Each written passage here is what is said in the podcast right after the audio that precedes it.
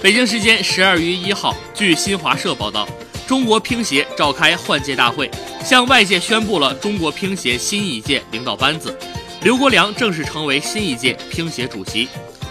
二零一八年九月二十七号，刘国梁时隔十五个月回归国乒，当时他回归的身份是中国乒乓球协会换届领导小组组长。如今换届大会召开，刘国梁顺利过渡，出任中国乒协主席一职。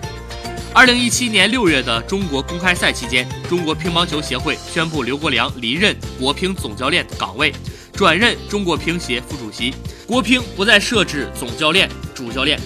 中国乒协换届选举当选名单：中国乒协主席刘国梁，中国乒协秘书长秦志简，中国乒协副主席王励勤、张雷、柳毅、高亚翔、李一冰。